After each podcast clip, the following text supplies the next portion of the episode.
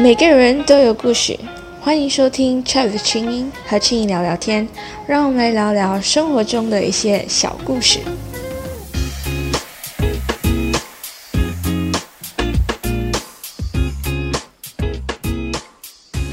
Hello，大家好，欢迎收听 Chat 的清音和青音聊聊天。好，今天这一集呢，就想要跟大家聊聊，就是吃素的这个话题，因为我本身呢，就是一个。不折不扣的肉食者，就是那种每一餐饭里面我一定要吃一点肉，然后要不然就是吃经济饭的时候啊，还是吃自助餐的时候啊，我一定第一个就是先去拿肉，有多少肉拿多少肉，所以每次我的经济饭都会拿的很贵，因为我拿太多肉了。今天呢，就找来了我们的嘉宾 Cindy，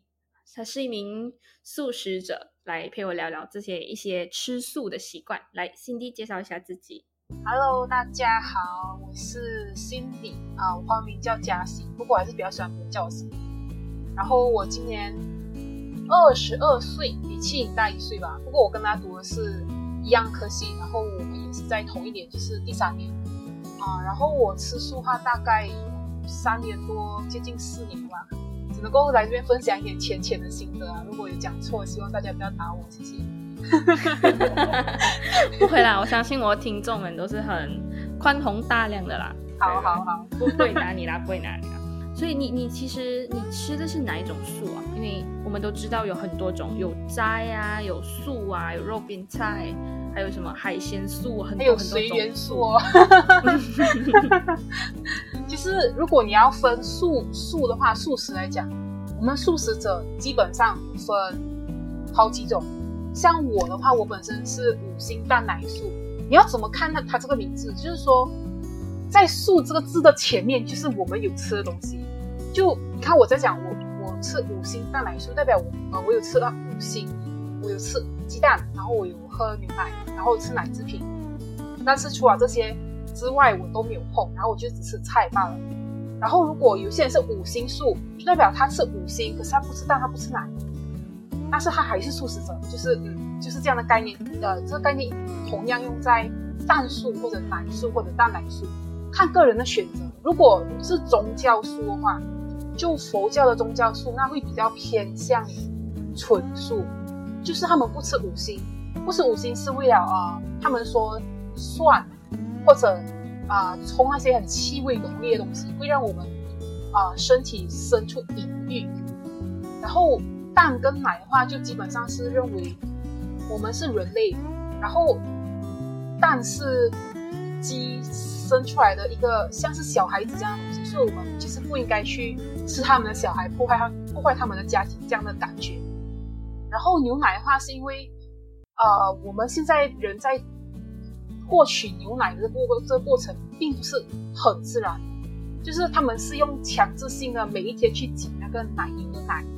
就其实它这间接中也造成了痛苦。还有一个是锅边素，锅边素就像就像我现在也是，因为我是家里唯一的素食者，所以我有有些时候只能够吃锅边素，因为全部人都吃肉，就你一个吃素，你不可能叫人家另外煮一桌给你，所以我就吃锅边素。就是如果那那道菜里面有肉有菜，那我就吃菜，嗯，然后里面如果有肉跟油也。没有关系这样子，然后还有一个是随缘素，就是基本上我个人觉得它不算是一个素食者，因为随缘素的话，它像是如果我今天有机会吃到素，那我就吃素；但是如果我今天没有机会，像我跟我朋友，如果我今天去 KFC，我没有机会吃到素，那我就吃肉。还有另外一种，在另外一种是比较洋派，就是外国的，他们叫 vegan，嗯，vegan 的话又又不一样，流行，对，超流行。然后我觉，然后我觉得这个也是一个不错的发展，因为第一个的话，他是基本上他不吃蜂蜜，因为他觉得蜂蜜也算是属于啊动物心情得到的产物，我们不可以去这样夺取人家的财产，这个概念跟奶是一样，所以他们不吃蛋，不吃奶，然后不吃蜂蜜，然后吃全素，所以的话，他们可以喝酒，可以吃五星。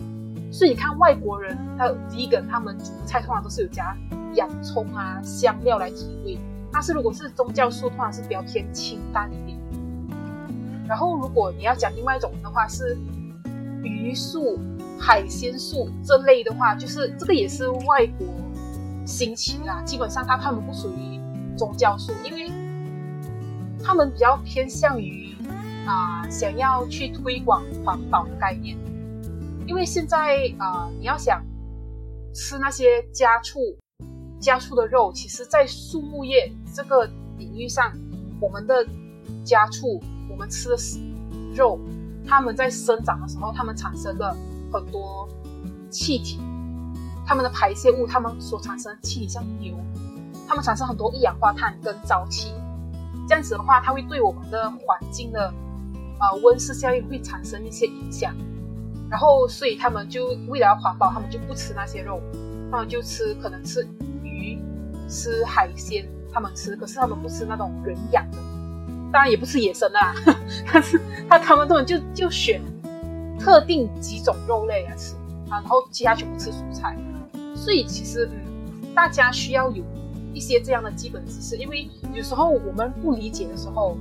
像我听过我朋友说，他的朋友是吃海鲜素的，所以当他在 Insta Story post 他吃海鲜的。海鲜的 post 时候，就有人来抨击他说：“你不是吃素吗？你这么你你你你哪可以吃海鲜这样的东西？它也是生物啊。”然后那个朋友就其实有有有点气急攻心，很委屈，就是就是就是说我其实不是在吃你们认为的那种素，我吃的是海鲜素。就其实他们不懂是这样的啊不同，然后这样就对吃素的人会有点不公平，因为这是个人的选择。嗯，大概是这样。其实当初为什么你会就是转入吃素这样子的生活方式？因为我是呃入大学第一天我就开始吃素啊，所以那之前其实是有一段流程，就是我在还没有进入大学之前呢，我是在我在我妈那边跟她一起工作，然后我们都会一起去周末什么啦，然后我们都会一起去佛堂，一贯道的佛堂。然后他们就会在周末的时候有开班授课，他都是两个礼拜一次。然后他们就会跟我就跟我们讲哦啊吃素的好处啊，然后啊在佛教来说我们为什么要吃素啊，然后还有其他相关的佛教知识。然后我就听了，我就觉得，嗯，我我觉得吃素是件对的事情。然后因为你去佛堂嘛，你里面的人全部是大部分那些讲师，讲师是一定要吃素的。然后还有你周围的人啊，他们都是。吃素吃的很欢喜，然后你就觉得嗯，我也要做这件好好的事。然后可是那那个时候，因为我我那时候我全家没有一个素食者，所以我那时候当然是那个机缘不够。因为当你身处在一个全部都是吃肉的家庭，很难会去想你要一个人我去开始吃素。于是我到了大学之后，才开始一个新的契机，因为我到一个新的地方，然后我自己要煮。要煮给自己吃，然后基本上是一人吃饱全家不饿的感觉，所以我也不需要顾虑这么多，也没有人管我。然后这些人全部都是新认识我，他们也不知道我之前是怎么样，所以所以我就觉得我我我我我会开始一个新的自己，去做我想要做的事情。这个是其中一件啊，就是我觉得我想开始吃素这样子。其实就你你刚开始吃素的时候，你的家人会有什么反对的意见吗？因为其实我感觉，尤其是老一辈的人，其实就除了那一些对宗教比较虔诚的人之外，其实我觉得目前还是有很多人对素食有一个很刻板的既定印象。就很多人都会认为，就是吃素其实很不健康，因为你没有吃肉类，没有吃肉类这些东西，就代表你没有去摄取到蛋白质，所以很多人就会既定印象的认为说，你吃素就会不健康。对，然后你就长不高啊之类之类的，所以就是有没有曾经有过这样子的困扰？就是周围的人反映讲说你不应该吃素。嗯，这个这个困扰呢，大概是从我一开始吃素到现在都还是会存在的一个情况，就是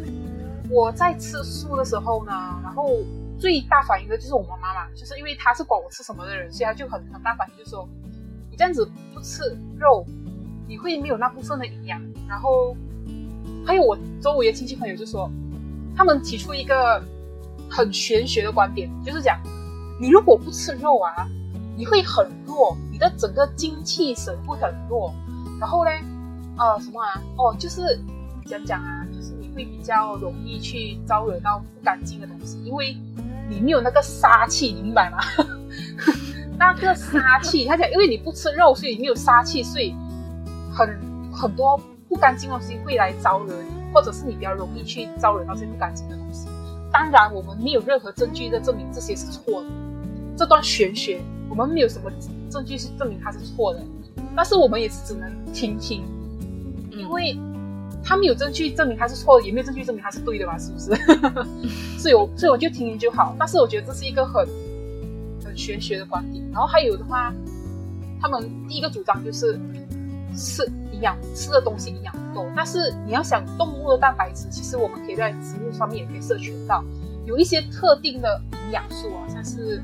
维他命 B 群，其中有几项是真的是很难在素食素食方面摄摄取的，所以我就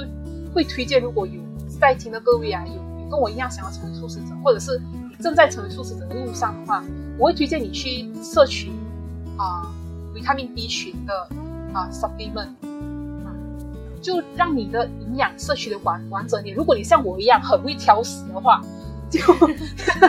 就呃。需要再提升自己啊不挑食的修行的话，那我就觉得你应该需要一点 supplement 来帮助你，在这在这段路途中不要不要生病这样子。嗯，然后有一个很有趣的观点就是，以前哦，我还没有吃素之前，如果我胖了，或者是身体哪里不舒服啊，我家人都会讲我吃太多肉啊，然后是因为体内毒素很多，所以我才会生病。现在我不吃肉啊，他们就讲嘞，因为你没有营养，所以你生病，很矛盾又很有趣，对不对？就是，所以我到底要吃素还是要吃肉呢？所以这件事情告诉我们啊，你你觉得对的事情你就去做，别人的话听听就好，真的。所以吃了三年多、四年的素，其实中间有没有？有没有试过，就是不想要再吃素了？可能就被这些困扰烦了太久，然后就不想吃素。有没有一度有过这样子的念头？如果你是说放弃吃素的念头的话，其实这个念头是，我可以坦白说是没有。但是因为有一些事情发生，所以我不得不放弃那一段时间。因为一些不可抗的因素，所以我只能够只能够去放弃这一段时间，大概是两个月吧。那那两个月我都没有去吃素，因为有一些身体的状况，有很多东西都是在我们掌控之外，所以我就啊那段时间就没有吃素。但是我在吃肉的同时，我会觉得有点愧疚，所以我都会念念经啊，回向那些被我吃的小动物。那段时间，然后过后。啊，身体比较好一点点过后，我就开始就吃素，这样才比较安心又比较自在一点。其实我听我有听说过，就是假如你吃素吃久了，然后你突然间又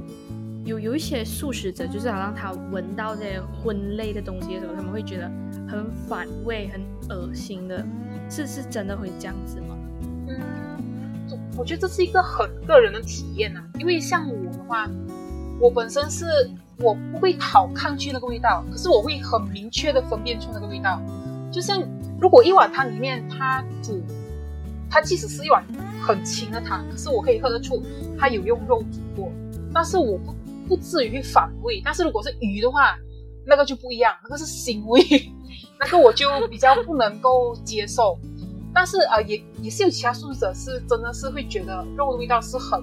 很难闻的。但是我觉得我的慧根还不够深啊。如果我有一天觉得肉很难闻的话，那我慧根应该是有一定的基基础啊。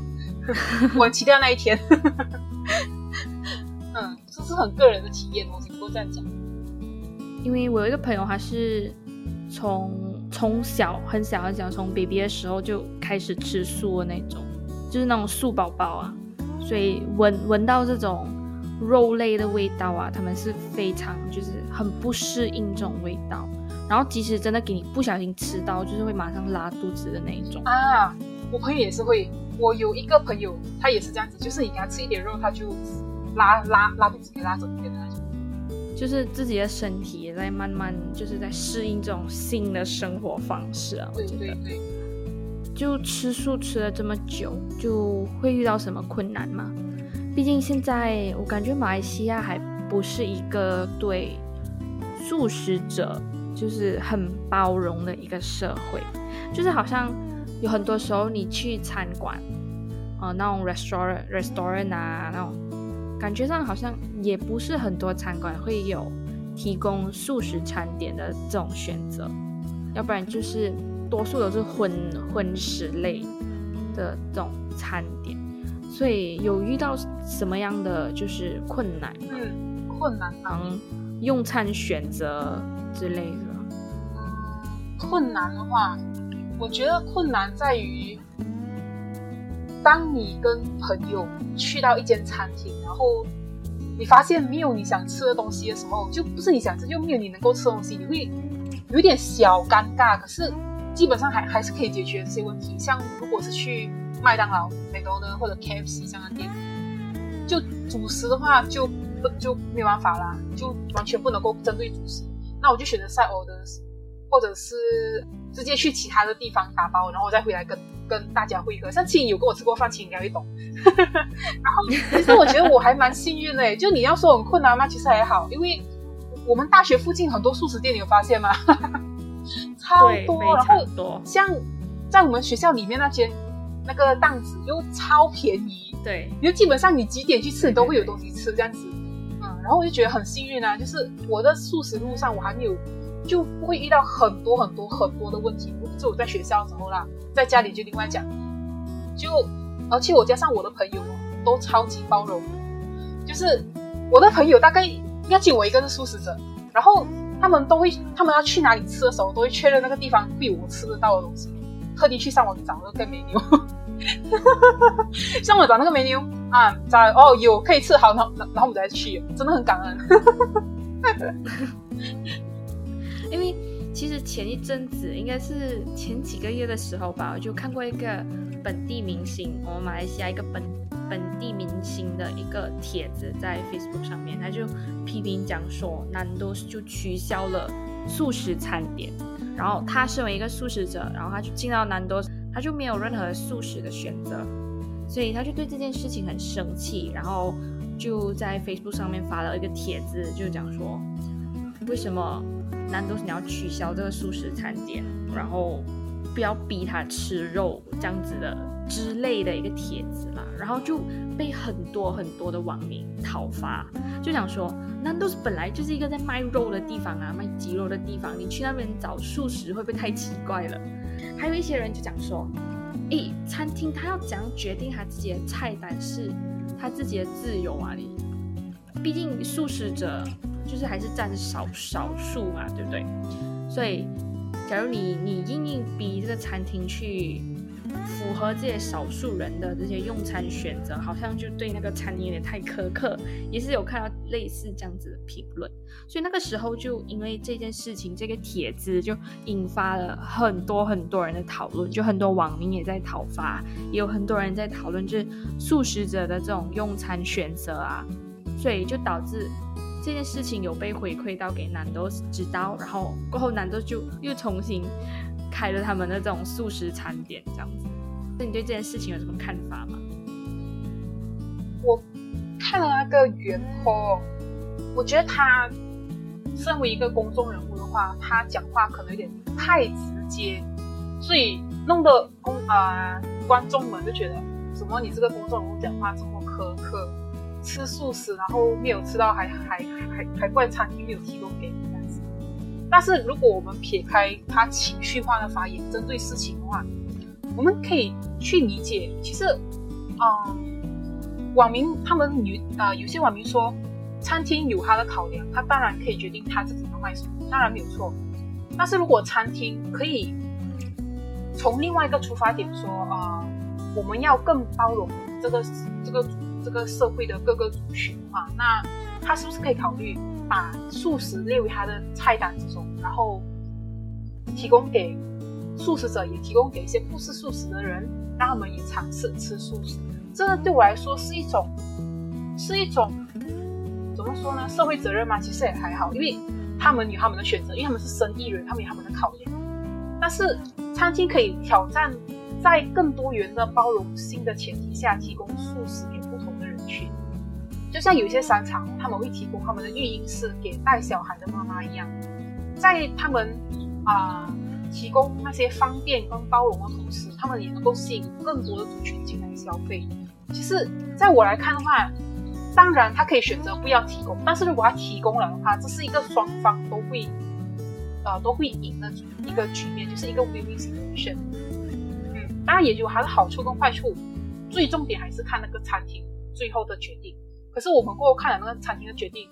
真的是不得不给他鼓掌一下。哦 而且我从来都不知道南都是其实有有提供素食餐点诶。我看到他的那个他他他的店面，我我就想应该只有鸡吧。可以可以，C D 我们可能 M C O 完了之后，我们可以过后可以去吃南都香。揪一下揪一下。这样子还有什么其他你面对的挑战吗？就是吃素的过程当中，会不会被诱惑啊？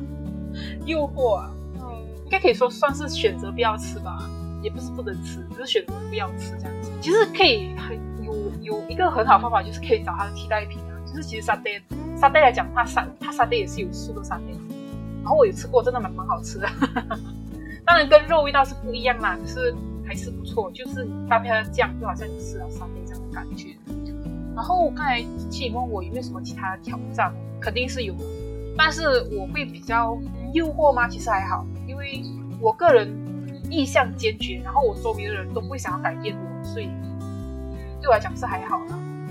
但是如果是真的很饿的时候，你经过那个地方，然后你嗅到一些炸鸡肉味或者炸物的味道，就真的是啊，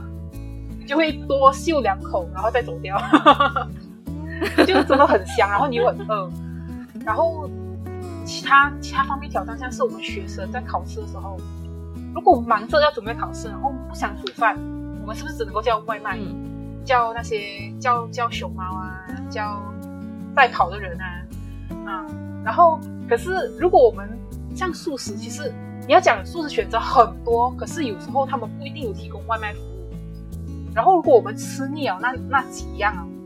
其实会蛮烦恼，因为你又不想煮，可是你你又不懂要吃什么，就会陷入这样的烦恼啦。然后还有就是，还有个比较严重的，就是在我们到外面吃饭的时候，在一些非素食餐厅吃饭，我会明确的跟老板讲不要放肉，可是老板还是放，或者是有有一些老板很可爱，他们会想要放肉，那我放鱼饼，OK，然后我就拿到了一整碗。面粉糕全部都是鱼饼跟面跟面粉糕的的一碗面，然后我跟我朋友就相看两无言，然后默默把那个鱼饼挑给我周围的朋友，然后我就吃面粉糕跟汤罢了。其实会有点情绪嘞，就是当你这种事情发生的时候，就有点啊，我只能够吃这样少东西，我明明花了五六块钱，结果我吃 我吃面粉糕配汤这样的感觉。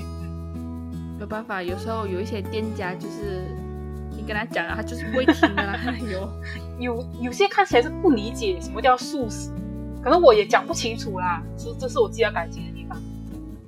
这样子吃素吃了这么多年，有什么心得吗？自从我自己吃素过后啦，其实自己内心真的会发生一些变化。就是你不要想说脾气啦，脾气我就不好说，因为毕竟二十多年啦，人都会有自己的个性跟脾气。我觉得需要一点时间来给我慢慢的去改善，但是。内心的变化像是同理心、慈悲心这些这方面，你会觉得你自己比较关心这方面的议题，就是会比较关心众生的安危。就像你看到路边的小猫小狗，如果他们有生病啊，还是他们没有的吃啊，我会比较同情他们。然后你会看到，当有些人不幸的人的时候，觉得很非常的难过，就觉得人在世上真的是，我就觉得。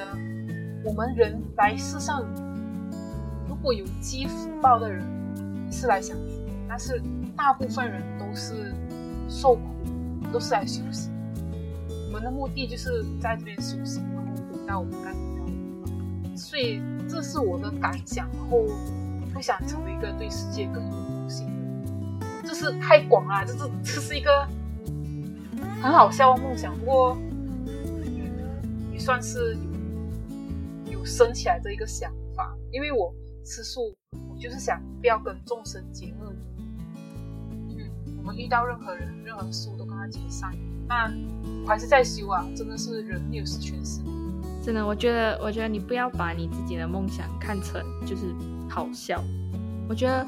当你愿意用你自己一己之力去为这个世界贡献一点美好，我觉得都是很有意义。毕竟每个人都出他自己的那一份力量，你才可以做出一点点的改变嘛。假如你连你自己的那一份力量都不肯去付出的话，那什么改变都不用谈了，因为是不可能发生的，因为你自己都不想做那一些改变嘛，对？所以其实我觉得吃素这种东西就是多多好处的东西，就是何乐而不为呢，对吧？好，谢谢新丽今天的分享。好，我们今天的节目就到尾声了。好，谢谢大家的收听。好，大家拜拜。